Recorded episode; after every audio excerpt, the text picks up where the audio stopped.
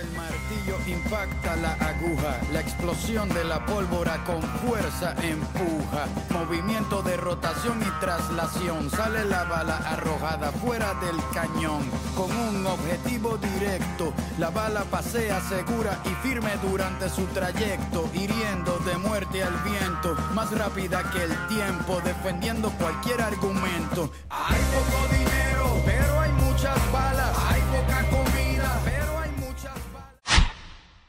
Bienvenidos a Marcó tu Semana, de la tele a las redes. Guille, ¿cómo te va? ¿Cómo está Fede? Bien, un poco movilizado por el tema que vamos a hablar y por todo lo que estuvo pasando en los últimos días. Escuelas de Estados Unidos otra vez fueron blanco de situaciones de violencia extrema, tiroteos y un montón de muertos. Me imagino que el que está del otro lado se preguntará, bueno, es una realidad muy distinta a la nuestra. ¿Por qué vamos a escuchar esto? ¿Es una realidad muy distinta a la nuestra en nuestro país? Mirá, no sé, la verdad que la violencia tiene una raíz eh, en, el corazón del hombre, misteriosa, sin duda. Quizás yo no soy un experto para hablarte de- de- de- del tema de las armas.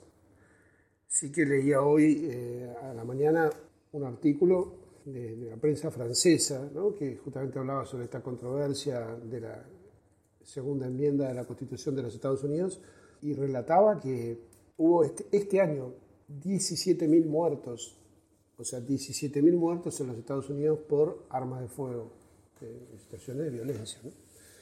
Y entonces cuando yo me remito a, a pensar, bueno, che, ¿por qué es el origen de esto, eh, digamos, de esto, de dónde surge? ¿Por qué, digamos, uno ve también que la, la violencia se multiplica en, en las calles, en los asaltos o, o en, la- los actos de violencia que sufren tantas personas en la vida cotidiana?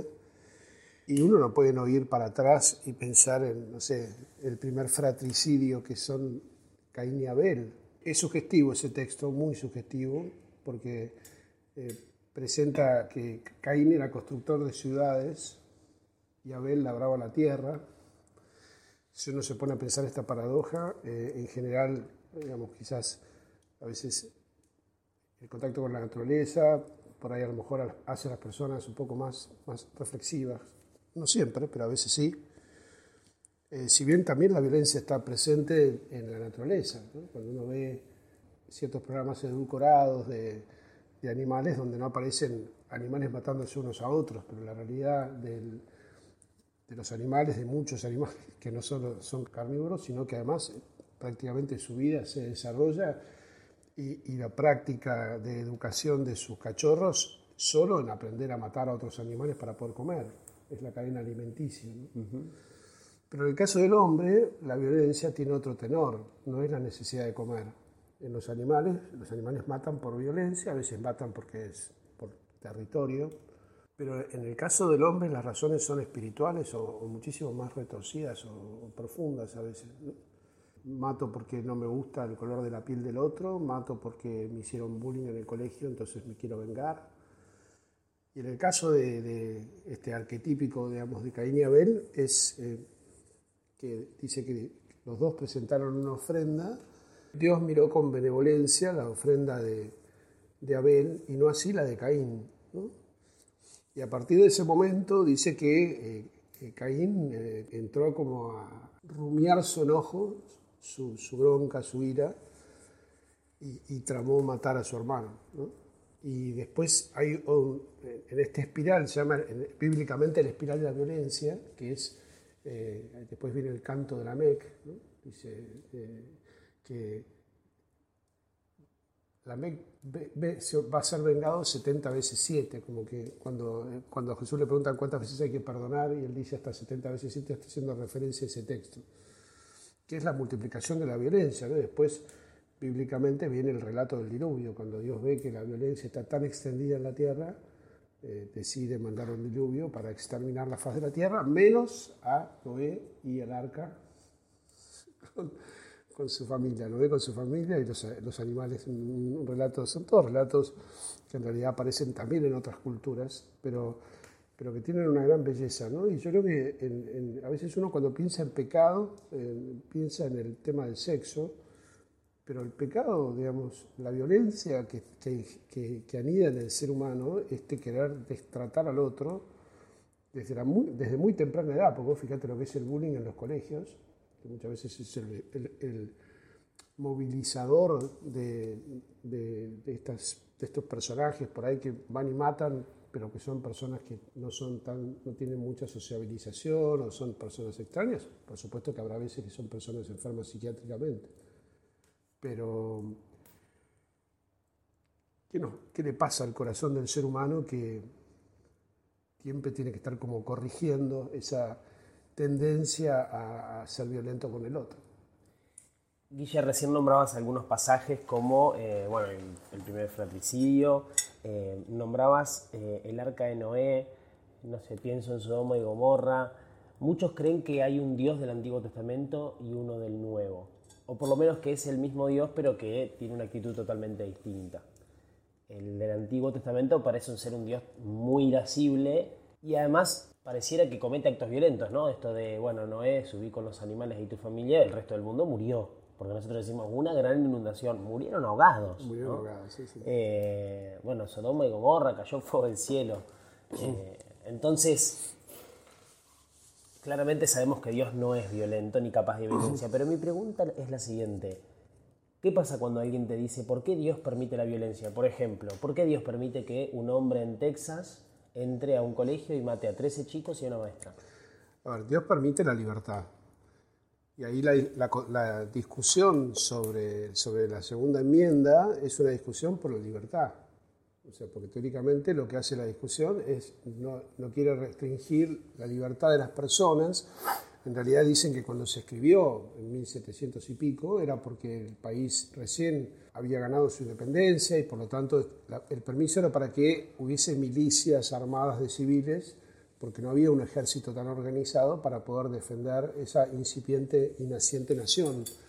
Pero no estaban pensando ni remotamente en las cosas que pasan hoy en día, que una, una persona en algún estado de los Estados Unidos, la autorización para ir a comprar armas es a los 16 años. O sea, a los 16 años, a los 18 te puedes comprar un rifle como el que, de repetición, como el que compró este chico que salió a matar en, en la escuela. Entonces, el problema más profundo es, es la libertad. Dios permitió, no, Dios nos hizo libres. Entonces, cuando Dios nos hace libres, también sostiene misteriosamente los actos de maldad de las personas, porque, porque les da la, posibilidad de elegir y, llegará el juicio final al final de la vida y bueno, obviamente seremos juzgados por nuestros actos, pero por nuestros actos libres. Dios nos restringe la libertad, eso es un misterio muy grande, ¿no? En otras, eh, fíjate que en otras tradiciones, aún en, la tradición griega, por ejemplo, existía algo que se llamaba la moria, que era el destino. El tiempo no era lineal como nuestro tiempo, no es que, no, es que había pasado, presente y futuro, sino que había en realidad eh, un tiempo circular, que es, lo refleja la Biblia, en, el canto de Box Day es lo que siempre fue lo mismo será, como que de alguna manera el tiempo se va repitiendo cíclicamente y, en ese espacio no hay mucha libertad. El cuento que viene a colación, porque tiene que ver con la violencia también, de Edipo Rey. Edipo era hijo de un, matrimonio de reyes que van a consultar cuando, su hijo nace a un famoso oráculo que predecía el futuro, el, oráculo de Delfos. Y ese oráculo le dice eh, que este hijo que han traído te va a matar a vos y se va a casar con su madre. Y entonces estos reyes, espantados de ese destino, lo dan al hijo en, adopción a otros, a otros eh, reyes, digamos, le, piden que lo tengan en tenencia y que no le informen nunca que, ellos son sus padres.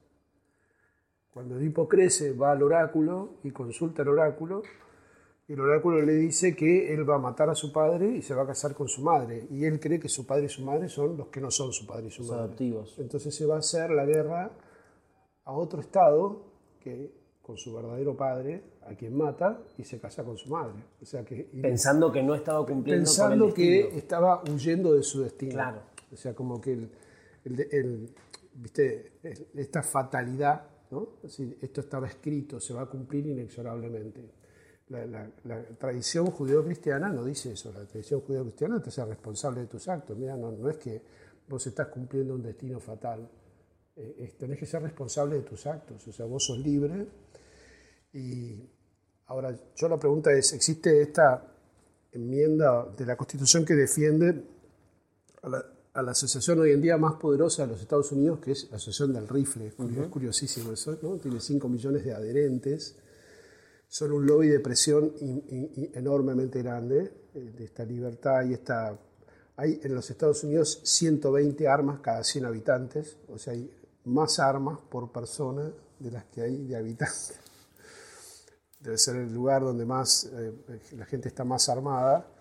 Y defender eso, eh, digamos, tendría que ir con un correlato. Si existe esa, esa defensa tan acérrima, debería ir por lo menos con una educación sobre para qué sirven las armas y para qué usarlas. Porque digo, no podés eh, dejar librado que, cada, que vos te puedas comprar un arma y el Estado respete el Estado que, digamos, del que vos tengas un arma y, no revise a veces ni siquiera tus antecedentes, tus antecedentes de salud mental.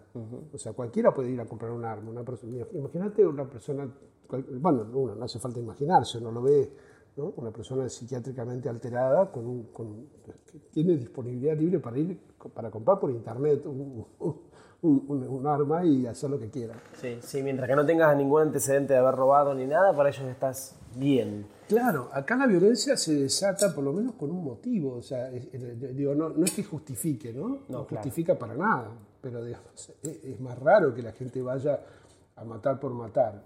Aunque, bueno, lo dijimos la otra vez con el tema del narcotráfico, ya hay, digamos, como eh, una, una puesta en, en, marcha de sicarios que tienen que ir a matar por matar, porque matar es una prueba de valor o de valía. No sé, no quiero espoliarle a nadie una serie, pero digo, cuando ves el, marginal, que es, muy argentina, por decirlo, todo lo que es la, corrupción de la política, de la justicia, todo metido en una misma, en, una misma serie que es, eh, por, muchos momentos, este, crudamente violenta, porque lo que se respira todo el tiempo es violencia de unos contra otros. ¿Cómo no va a reaccionar con violencia a quien le, le, ejercitan violencia de todo tipo?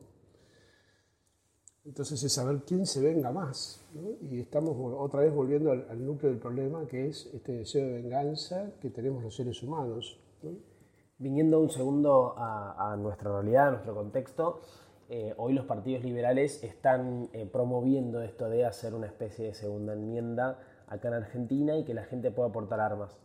Que ellos, este movimiento había empezado ya desde hace tiempo, eh, sobre todo con todas las situaciones de violencia e inseguridad que se vivieron con la crisis del 2001, con el tema de, bueno, un arma para la legítima defensa. Querían ir corriendo cada vez más los calibres permitidos para la legítima defensa. Hay una especie de movimiento para ir hacia una tenencia de armas en la Argentina. Mi pregunta es, ¿te imaginas una Argentina con la población armada? Me gustaría imaginarme una Argentina con la población.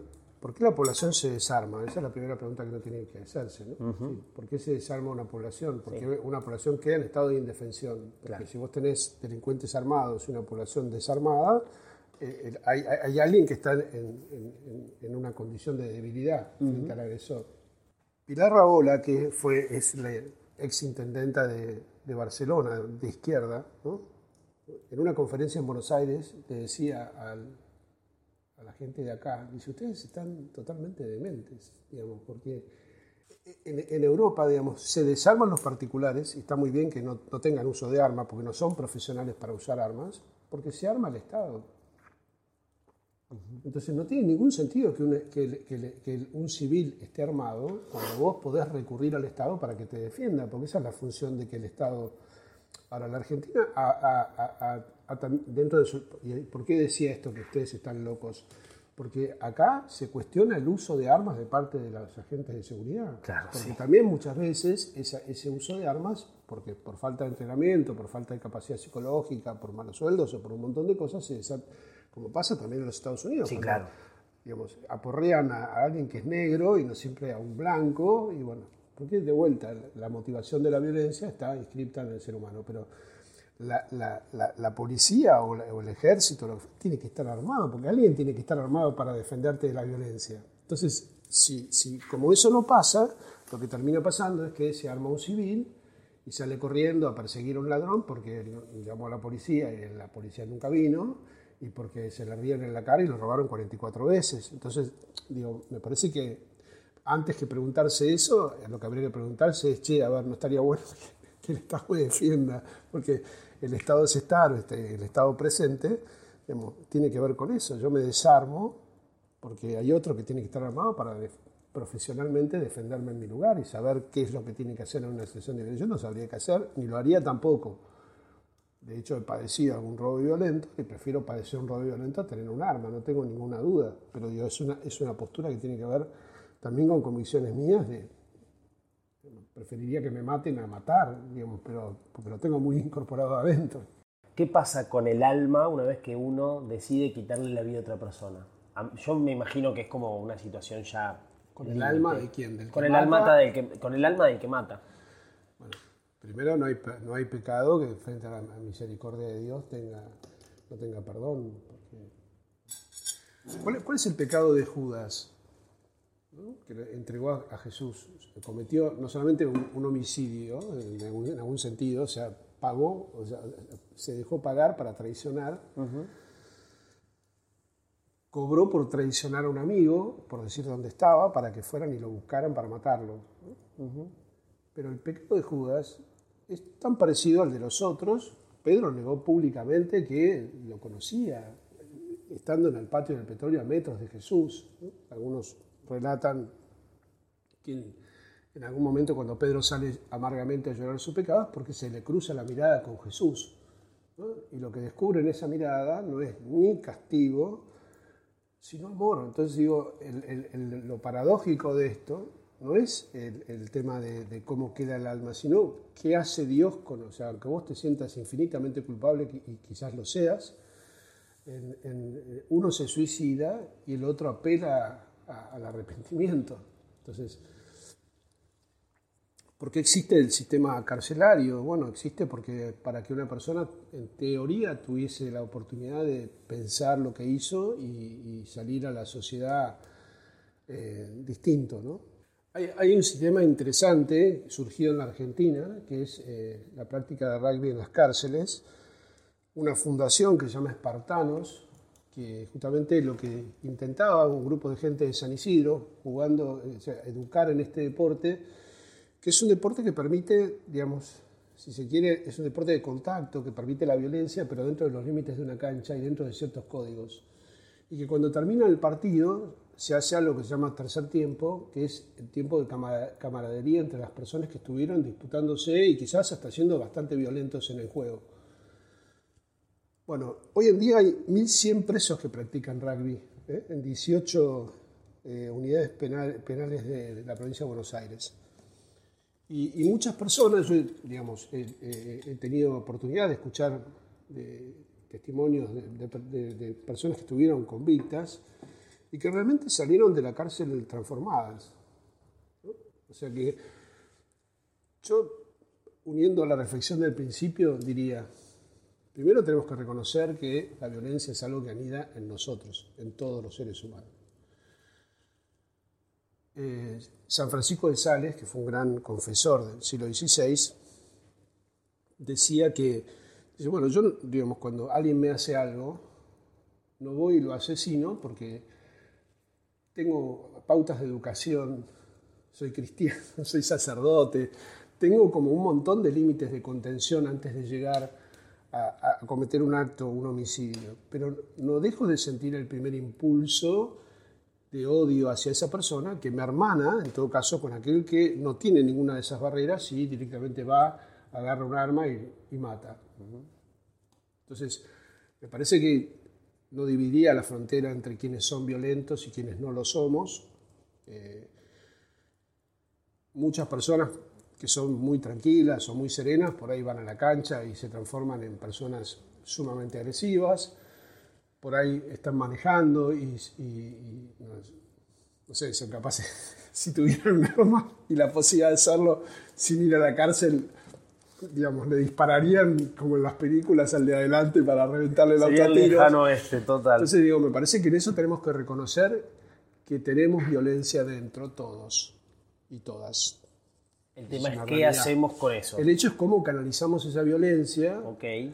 cómo, cómo desde la espiritualidad uno aprende a, a, perdonar al otro o a no, digamos, detestarlo, la famosa grita argentina. O sea, los políticos, digamos, deberían trabajar para el bien común y la verdad que digo, no, no les cabe, no, o sea, no, nadie les paga para que se maten o se insulten o se odien. Digamos, la realidad es que no...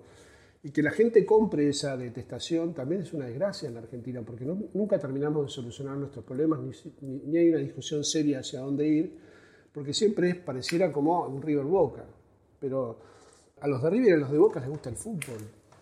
Nosotros intentamos con el IDI el año pasado, antes de, hacer el, el clásico, ¿no? Sí, bueno, ¿por qué no hacen algo juntos? O sea, además de jugar al fútbol y insultarse de tribuna a otra, o cantar el himno, no sé. Porque en definitiva a toda la gente que está ahí le gusta el fútbol, aunque sí. sea de un, de un, cuadro o del otro. Sí, sí, sí, sí. Y entiendo que, que, a vos te guste la camiseta, que la tengas puesta, pero los jugadores se compran y se venden, o sea, tampoco es que tienen la camiseta puesta tan, o sea, son profesionales, van de un cuadro a otro, los compran en Europa, juegan para para el, qué sé yo, hoy Messi, gran jugador, está jugando para otro club totalmente distinto que no es el Barça y por ahí a lo mejor se enfrenta al Barça. Entonces, nada, no es que tampoco ninguno de los que juega ahí tiene tan puesta la camiseta eh, y, y, y, son, es un juego. Entonces, me parece que... Y un negocio. Y un negocio. Y, la otra cosa que diría, que tiene que ver con, también con la educación, la mayoría de los juegos, de los juegos estos de que juegan los chicos, eh, los juegos de pantalla. Sí. Vos, vos, sabrás más cuáles son, yo no tengo ni idea. Pero sí veo que son, son todos juegos violentos. Sí. Son juegos de guerra, de matar a otro. De, sí, de hecho, perdón, te agrego esto, eh, con los nuevos, con toda esta cosa nueva de los, de los lentes de realidad virtual, podés estar incluso dentro del juego y es aún más real la violencia. Porque estás en un mundo virtual matando gente bueno, y no mirando solamente ese la pantalla. chico que fue hizo eso en, en, en, la escuela que mató, uh -huh. esas 19, 19 chicos más las docentes en la, en, la, la escuela en los Estados Unidos. A lo mejor jugaba juegos virtuales sí. y le pareció que no había mucha distancia. Claro, la, la pasa es que en la realidad la gente se muere de verdad. Creo que la conclusión de esto debería ser, bueno, la pregunta no es solo por escandalizarnos de los otros, sino qué hacemos nosotros con nuestra propia violencia, ¿no? cómo trabajamos nuestra violencia para tratar de que esa violencia se transforme en algo positivo, como en este caso de las cárceles con los espartanos.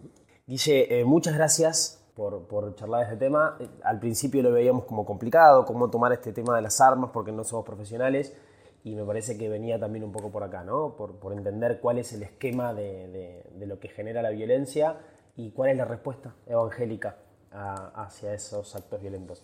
Así que gracias por eso. Gracias a usted. Hasta la semana que viene.